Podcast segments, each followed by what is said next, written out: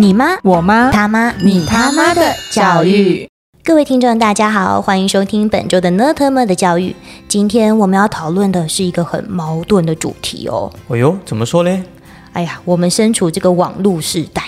嗯哼基本上我们要找的资料，不论是在网络上，嗯哼，或是像 FB、也有 IG 啊， IG，嗯哼，这是很红的平台嘛，嗯，Instagram，对，还有 YouTube 等等，水管，嗯，都可以找到各种的资料嘛。那可是如果说今天是买产品就算了，嗯哼，曾几何时，我们连教养都像是一个产品一样、哎，是老哦师。哟，有这种情况哦，当然，然后每个家长可能就把自己的教养心得啊放到网络上，然后提供别人参考。嗯，就是很多妈妈经啦，妈妈社团啦，是是是嗯了没解错了解，可是呢，不论是那个明星也好啊，或是我们说的素人等等，那还有一些学者专家，嗯他们都推出了自己专属的这个育儿心法啦。反正就是有生了小孩子，顺便拿小孩子来当做一个哎，千万千万吸千粉万的千万方式哎啦，千万千万千万不要说的那么重。 所以呢，嗯、我们今天就来讨论一下这种风潮到底是好还是坏呢？嗯，今天这个题目选的挺有意思的哦。对啊，所以其实我们呃讲这个主题的时候，也是抱着这个戒慎恐惧的心情啦。怎么说呢？哎呀，不瞒您说，我们虽然讲了别人可能有一些问题，但是我们自己提出这个看法，我们很怕自己也掉入了这个窠臼里面啊呐、哦，就是说批评别人，或者是说观察到别人把教养当成商品，嗯但是我们自己也提出观点，啊 对对对哦好像也是一个商品一样哦。是，所以、哦，确实是，确实是，没错没错，所以其实我们今天讨论这也是要要一步一步的，慢慢的呃一起呃前进这样子。嗯，那这个现象到底有什么好呢特么的呢？你觉得？嗯，因为不知道石老师你有没有听过一个名词叫做教养商品化？简单来说，就是把教养的心得啦，嗯，教养的内容啦，嗯当成一个知识，当成一个产品来贩售。我猜大概是这样子啦。嗯，差不多。其实呢，这个教养商品化最近已经成为一个热门的话题了。我说少说有十年来 了哈、哎是的。嗯如果认真看的话，是的，所以像书局啊，还有网络上各种教养的说法、经验谈，甚至刚刚有提到的这个粉丝团，都纷纷出现了哟。嗯，所以我可以理解啦，嗯就是我身为一个、呃两个女儿的父亲，常常我大我大概就是很容易被那个打中，就是那个什么某某教养圣经后面打两个字赞助，哎、就知道，哎呀，我是他的 TA 呢，我被他打中了，这样真子。的，真的，然后目光就被吸引走了嘛了。解了解，对，所以我们今天要呃问一下石老师，你觉得这种现象你怎么看呢？你是说教养商品啊化这没件事情？错，嗯嗯，我觉得无可厚非啦，因为从以前我们从我自己小的时候就常常出现了嘛。就我们举一个最简单的例子，如果你们都知道有一位大作家叫刘墉，哎呀啊，他的孩子叫刘轩，嗯对哼不对？那他就会把他的他把他跟他孩子的互动过程变成书籍，变成小说，国小必备对一百本书对对对其中之一。我不是教你炸嘛，啊对对不对对嗯对肯定自己嘛，对不对？或者是我们作家龙龙应台写的给给安德烈，对不对？嗯其实或多或少都会把自己跟孩子的育儿心得、育儿的过程，或者是一些、嗯呃手法、嗯方式，呃，透过书写的方式变成某种可以阅读、可以传送，让其他家长有机会可以参考的一个内容。我觉得过去就常常出现了啦，嗯也不是现在独有的特例。现在可能是因为网络时代关系，加速了这个现象。嗯，加速是一个，扩大是一个，再来就是上至博士、嗯、会计师、社会中间人士，嗯、下至贩夫走卒，嗯、好说的好听一点叫做扶得上台面的人，难听一点就是三教九流，只要有自己的 Facebook，只要有自己的 IG，他都能够把自己的孩子当成是一种嗯很标准的或者是很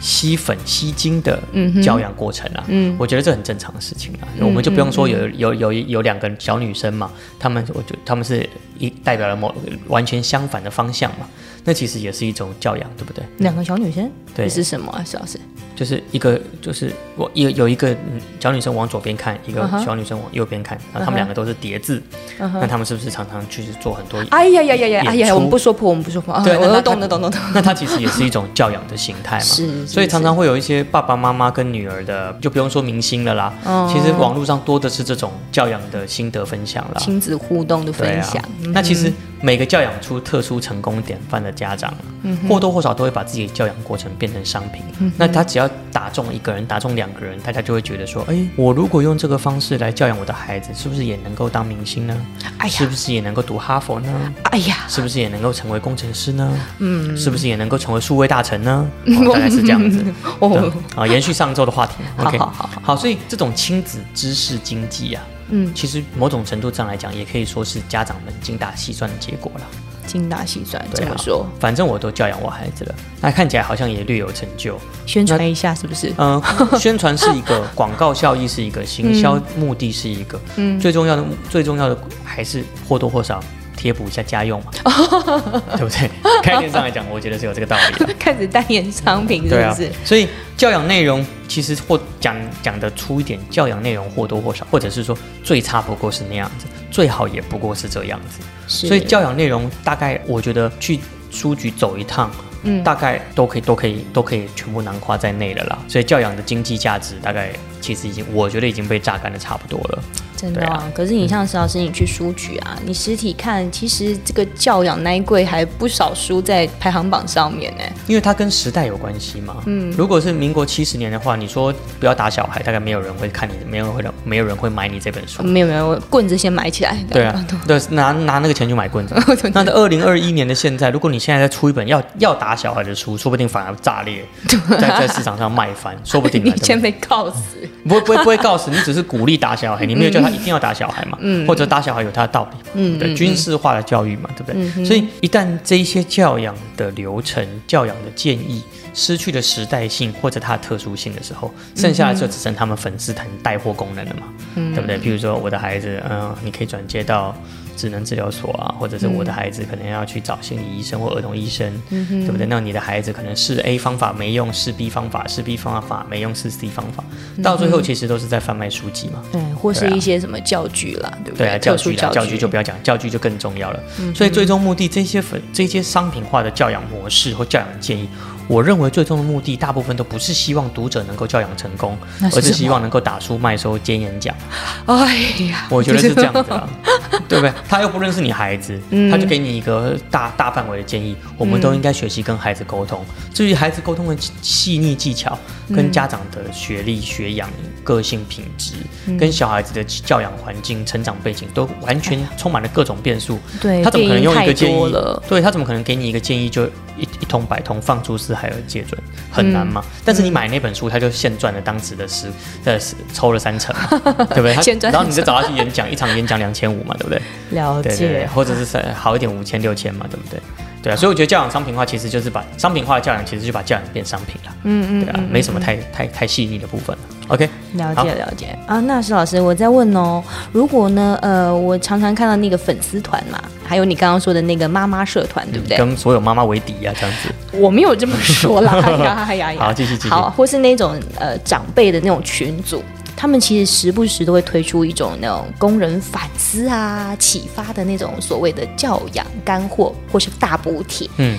那你觉得这些教养的套路或是名言佳句背后可能有含有什么意思呢？哎呀，这真是个大灾问啊！应该是说，我们如果认真的反省哦，那些教养干货的内容，我们是真的不知道，还是害怕想起来，还是我们忘记了？哎，中间差别是第一个，我们真的不知道，我们真的不知道对孩子要有耐心，是真的不知道，还是害怕想起来？害怕想起来就是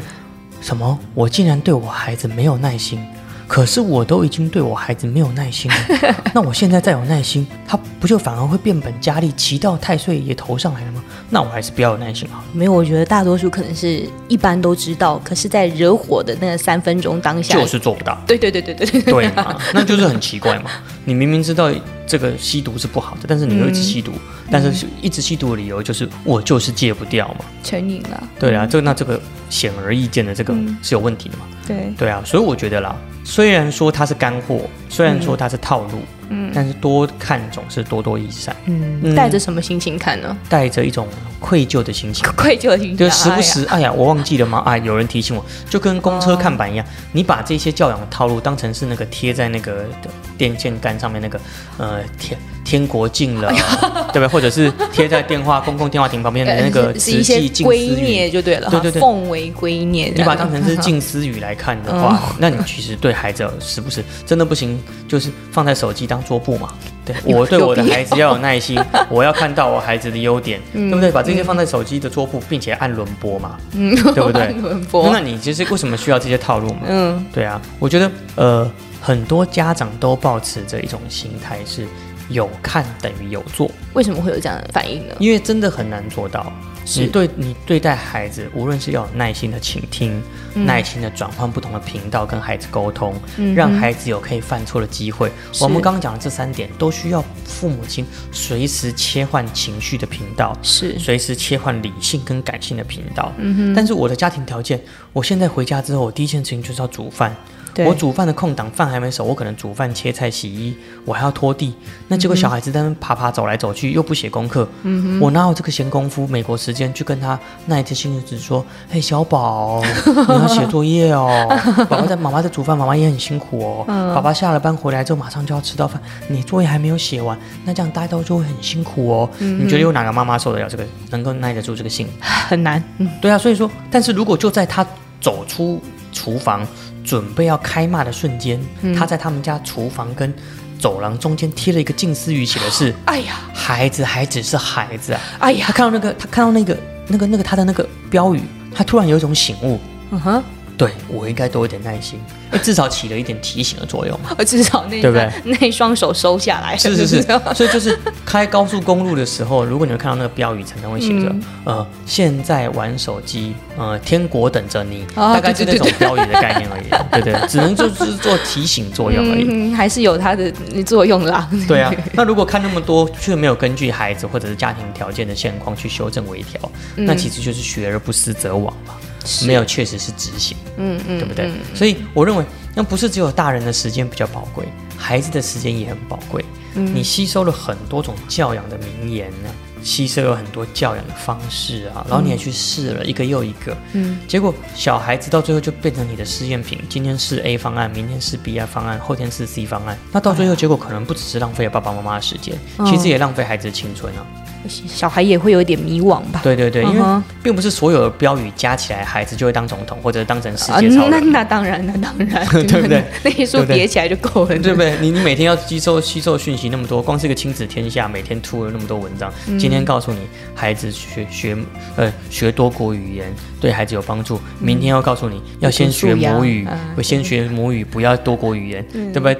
他们自己背后都有他们自己不一样的行销目的，结果你因为爸爸妈妈因为要更大程度的带出好孩子，所以把无所不用其极，把所有的方式都用在孩子身上想。要跟上潮流啦。对对对，哎呀那孩子可能大概大概也是很难去掌握到家长的一个主轴了，对不对真？的哎，真的对。啊，所以嗯、你说要多陪伴孩子嘛，要多做孩子的朋友了，要多鼓励孩子啊。像这种泛泛之论，到底有谁不知道？嗯，但但是重点就是那些细节，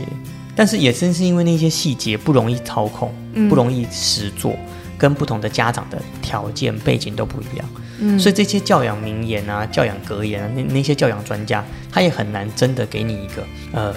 根据痛点的解决方案，所以他到最后还不是只能讲泛泛之言。那泛泛之言，我们要怎么去深思它呀？所以最重要的还是要回到你可不可以反省你自己亲子互动的状况。嗯你真的有给自己时间反省，说我跟我孩子目前的亲子互动状况是什么？嗯哼，那你才知道哪一些亲子的格言跟建议对是你真正有对用嗯你有用。对，很好，哦你就懂了。当做一个筛网来筛选适合自己的教养方式。对啦，对啦，可以这么说，不要想说大锅炒了。哎呀，好吧，好吧，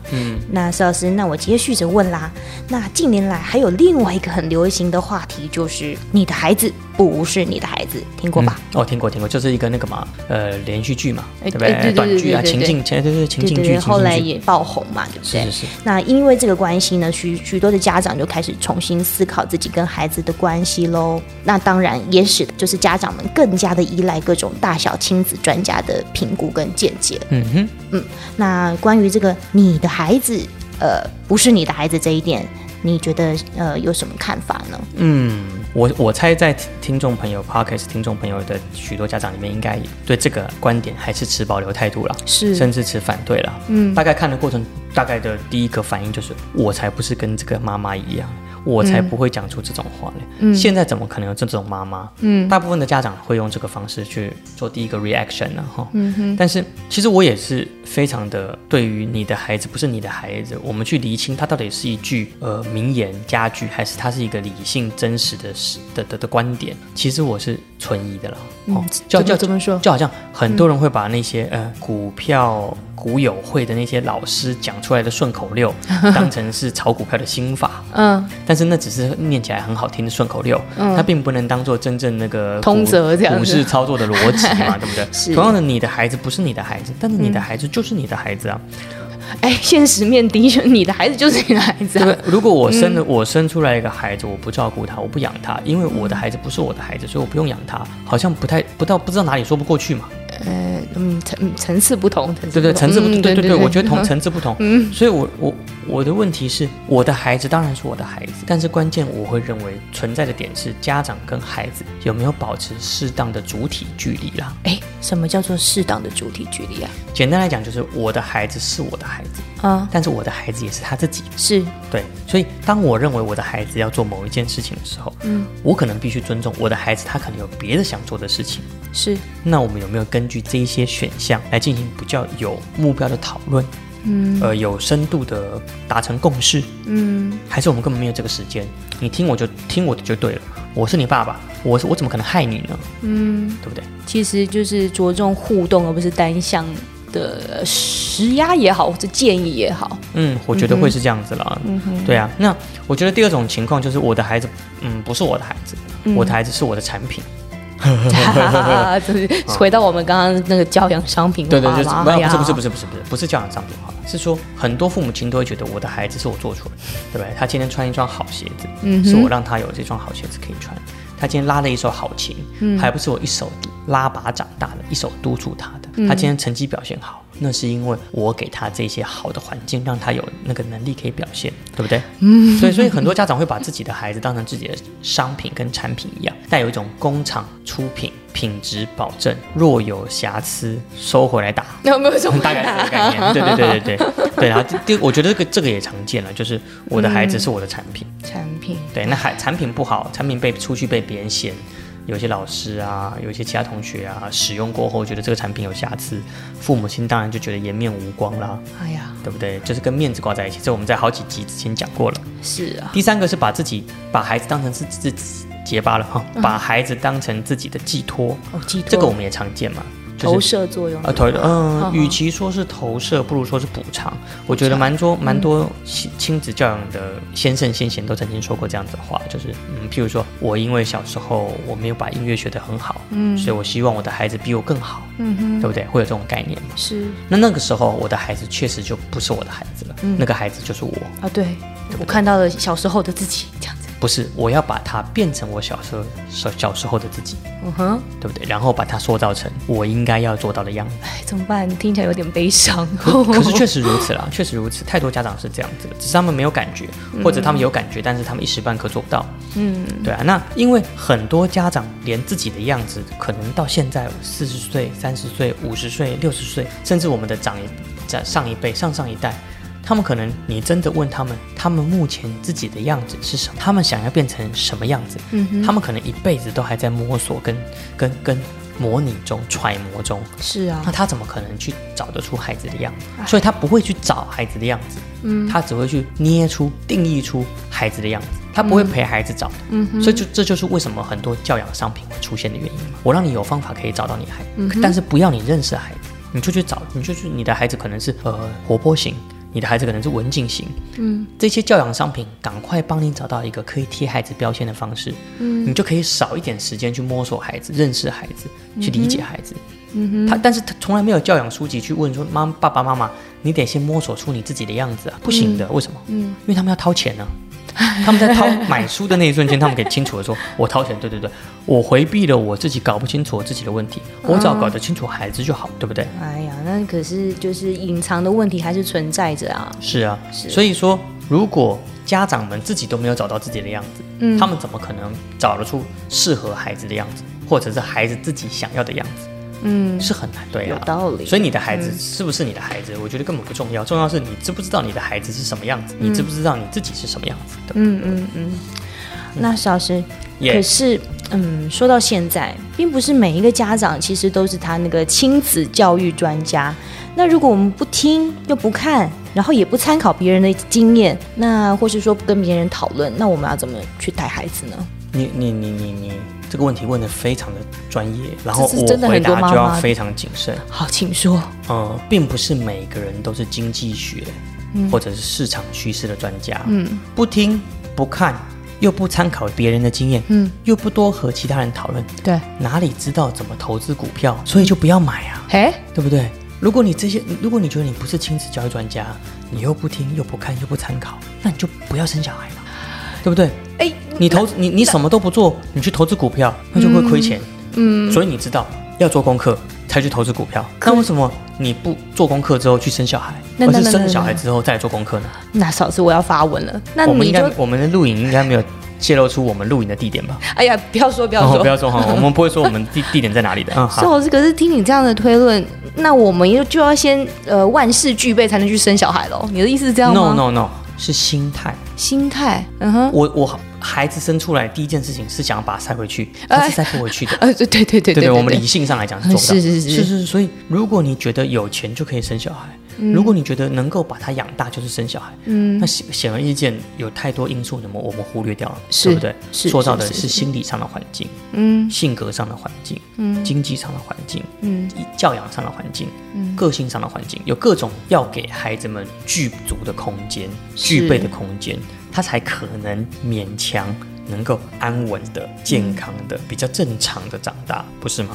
那如果不是百分百的掌握是可以的吗？是可以的，只是那你就要、你就要是随时随地滚动式调整嘛。嗯，你不可能想用同一招，因为我爸爸是这样教我的，所以我现在教这样子教我孩子有错吗？这很难嘛。你不会说、哦，我现在投资股市，因为七零年代的股市都是台湾都是一片大大好，我就用七零年代投资股市的方式来用二零二一年的方式投资股票，不会这样做嘛？嗯、对了，如果你不会这样做，那为什么生完小孩子之后，你选择的教养方式是那种方式呢？哎，也是。对吧？但是如果今天要与时俱进，那今天的这个这个与时俱进的那个方法又太多了啊、那要怎么去？又回到我们刚刚那个问题嘛，要怎么去挑选适合自己的啊、那那我们就问听现场的听众朋友了，嗯请问一下，你们在听古有社的时候，你们会从五十六台、五十七台、五十八台、五十九台、六十台，然后六十一台，再看把 YouTube 所有投资股票的嗯看完所这有样所对不有对哎所有的资讯 YouTube 全部看完吗？不会，就 算你就算你有那个时间，你有没有这个钱一个一个是一一笔一笔去试嘛？呃 是是，对不对是？？重点是什么？你有一件事情不会骗，嗯，你就去认识你的孩子嘛。你你你不要想要航运股、嗯，电子股、生技股、金融股，你每一只都买，你可以挑一只你真正熟悉的去钻研。孩子也是如此嘛，你就只有一个孩子，你就只有两个孩子，是你每天要做的就是跟他相处。是，结果你不跟他相处，你去跟那些教你怎么跟孩子相处的那些书籍相处，哎，好有道理哦！去听别人那么多，倒不如回头看自己的孩子。是啊，哎呀那你在看自己的孩子的时候，你真的有放放下心中的那一把那一把量尺，或者是放下心中那个隔阂，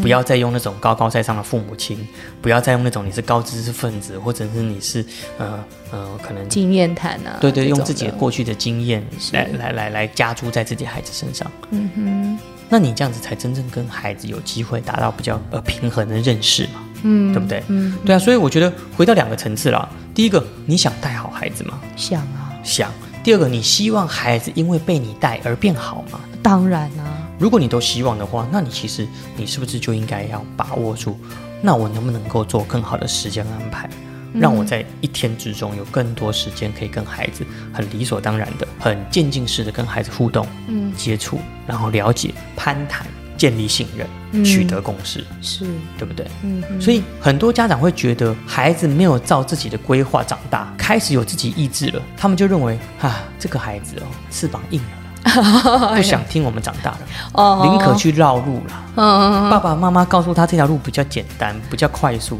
他就不听啦。都是为你好，哦啊啊哎对，都是为你好嘛，对不对？那等到下一阶段发现到孩子不能照自己的意思来来长大的时候，或者是孩子不愿意听自己选择的时候，他们就认为说，嗯要不是我生了你，我现在早就怎么样怎么样怎么样，哦还不是因为生了你我们两个，我现在想要去哪里也不能，我要做什么也不行，反而变相会变成一种怨怼的投射，哦你，知道吗对耶，这个真的是常常听到哎，真的只是很没有恐放怖大。，这 没有没有，不要说常常听 到了，就算没听到，你从那个父母亲跟孩子的行为举止互动中，你也可以隐隐然感觉到要有一些不是父母开亲头这样子应，该是说有一些父母亲会觉得是当初生孩子是拖累自己成为伟人的那个的那个选 择的，说不定这个父母亲会成为伟世界伟人、哦民族英雄，但是因为生了这两个孩子，我们讲讲又不知道自己的意志 走，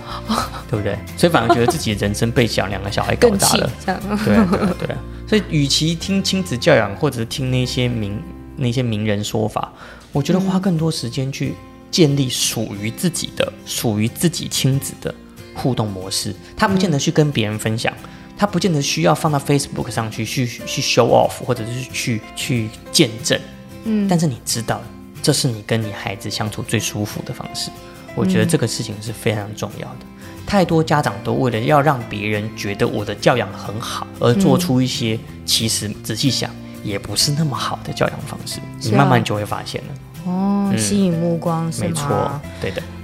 那其实我自己在自商过的许多家长经验中啊，都可以看得出来哦，这家长或多或少其实都对孩子的成长有一定的焦虑啊。嗯，这是当然的了。嗯，所以呢，大家都希望能够最大程度的，刚刚说过了，集众家之大成。嗯哼，嗯哼，那石老师，你会给这些家长什么样的建议呢？这个很为难，你知道吗？就是说，嗯，我们回到那个古有社的精神啊。嘿，我当然希望能够把所有制呃炒股制胜方程式全部都纳入我的笔记里面去。嗯，到底今天要买哪一只标股嘞？到底今天什么时候要进场，什么时候要出场呢？老师到底又说了什么名言佳句呢？我当然希望能够所有的老师的说法全部都汇集在我的笔记本里面，然后用在我孩子身上。对，那你孩子就有没有可能同时是金融股、航运股、传银呃那个什么生技股、呃电子股？你孩子有没有可能同时是那么多种股票？哎，不不不太可能啊！吼对，它就 是一种对对， 对，所以呃，讲到这个就有点尴尬的原因，是怎么因为 因为我们好像讲了那么久的时间，嗯，其实也在提供给家长某种程度上的教养干货嘛，哎，对对不对哎对，也是对啦。但但是其实我认为，真的不要想从坊间的那些书籍找到教养的标准答案。嗯，他甚至连答案都没有，因为今天孩子离开你家，走到学校去，他在路上看到的花花草草，嗯，看到的人行，看到的车子，嗯，看到的一草一木，每一个风景，其实都在或多或少改变你的孩子。哎是举举例来说，今天他开骑在路开走在路上要去上学的途中，嗯，有一个机车骑士抽了烟之后就随地往地上一弹，是孩子有个 image 就是骑车有人乱丢烟蒂，是，那他也可以，他也可以解读成骑车的时候可以乱丢烟蒂，对不对？嗯后来他他看到有一个有有有一辆车子，呃，还没变绿灯就急着开出去，嗯，哦，他可能会想，嗯，这样子开出去很危险，但是他也可以可能可以这样想，哦，还没变绿灯就先能开出去，对不对？哎喂，对耶，所以一条一条一趟路上，从出家门到回到家门，嗯有多少讯息可能改变，可能建构你孩子的生命观，对可能建构孩子的价值观，对或建构孩子自己立身处世的逻辑。是家长也不可能时时刻刻在身边嘛。对嗯啊，不如果真的是这样子的话，你就不要想说他可能是你读完书之后马上去做，他就是速成的。是你也不要想说造了一个方法，比如说，我觉得每天要安排十分钟经进行亲子沟通时间。来，我们今天要一起来亲子沟通小秘密。 你试试看啊，十到十五、十六岁的你的女儿还在那边整天跟你十分钟，你还不如把那个十分钟拨给她，让她去跟她的闺蜜十分钟来的心理治疗更有 效，对不对？对，对不对？你让我跟我的那个。呃，那个绯闻男友多聊个几句比较好了。爸爸，你滚远一点啊！不然你得到的都是白眼吧？对对对， 是啊，所以因材施教真的不是两千年的古人智慧，而是因材施教的第一第一个重点是什么？是什么？要知道才是什么？是因为那个是那个因，那个因是根据的意思。嗯哼，很多家长只知道我要因材施教，但是他连他的才是什么他都不知 道。是是你得是，先去认识孩子的质地，对认识孩子的质感，对认识孩子的个性，甚至你有机会可以嗯参与孩子的个性的建构，嗯哼，但是你没有，你把这个主导权变成说，哎呀，孩子就是这样子啊，嗯，啊，他他有他自己的个性啊，嗯我就把他当当成当大人在照顾，嗯，事实上我们就从一点一滴再把认识孩子这件事情推得离我们越来越远，对不是对？欸，所以我觉得得说，嗯，能不能够把看这些教养的书籍的时间拿去更好的找出跟孩子互动的方式，倒不如拿来认识孩子对吼啊，因为每孩子天每天都在变呢。对呀、你不要说孩子每天都在变，你也每天都在变，嗯是啊，父母亲也在每天都在变。嗯那爸孩子也在想，我的爸爸今天跟昨天好像有点不一样，我的妈妈今天跟今天早上跟今天晚上也好像也有点不一样，是不是？那么多变数在变，结果嗯对你就拿了一本圣经，拿了一本教养圣 经，拿了一本教养宝典，嗯你就想说照表操课，孩子就会成龙成凤，这显而易见是有问题的嘛？哎真的，对啊，那如果还家长都没办法好好认识自己，家长都没办法跟自己好好相处，他又怎么可能好好的认识孩子跟教养孩子？哎呀，怎么办？听起来觉得家长的功课好多哦。那是刚刚问了嘛，哦你又要投资股 票，你又希望赚钱，你又不做功课，哦那就是要么就钱多，要么就是时间多。那你干嘛不把这些钱省下来去做更有意义的事情？嗯你为什么不把时时间省下来，好好的利用在自己身上？你要选择生小孩，哎我不是劝小孩家长不要生，我不是劝听众朋友不要生，只是说既然要生，我们要把孩子当成是非常重要的人生的伴侣，嗯哼，人生的挚友。哎，所以我觉得您用的词非常好哎。对吗？这不是只有另外一半是人生伴侣，他们也陪我们一辈子，我们也陪他一辈子。嗯对，结果到最后相爱相杀有必要吗？哎呀， 对对只对，因为对彼对此在过去的 该该要互相认识跟累积的时候，错过了，不要说误错解过了，了，嗯对，忽略了啦，忽视了啦，轻率的对待啦，嗯，对不对？所以，我真的觉得教养圣经有看有保佑，但是照表抄嗯课，或者是说你把这些时间，呃，多花点时间在认真的跟孩子建立互动，嗯，我觉得是才是第一步啦。真的，嗯，才是第一步，是这说样起来好像这样才是最最最适当的方式了。没错的。嗯，那呃，随着我们的教育评论内容跟这个议题越来越热特们，那其实呃很多家长的回馈跟支持也非常的热烈哦。没错如果家长有任何的难解教育议题，或是你心中有苦难言呐、啊欢迎你都在底下留言或分享，让我们提供你一个不一样的思考观点或角度，没错让欢大迎家欢迎一起拉近了亲子距离喽。没错没错，这是很重要的事情。嗯，嗯，好，那我们下周再见喽，拜拜，拜拜。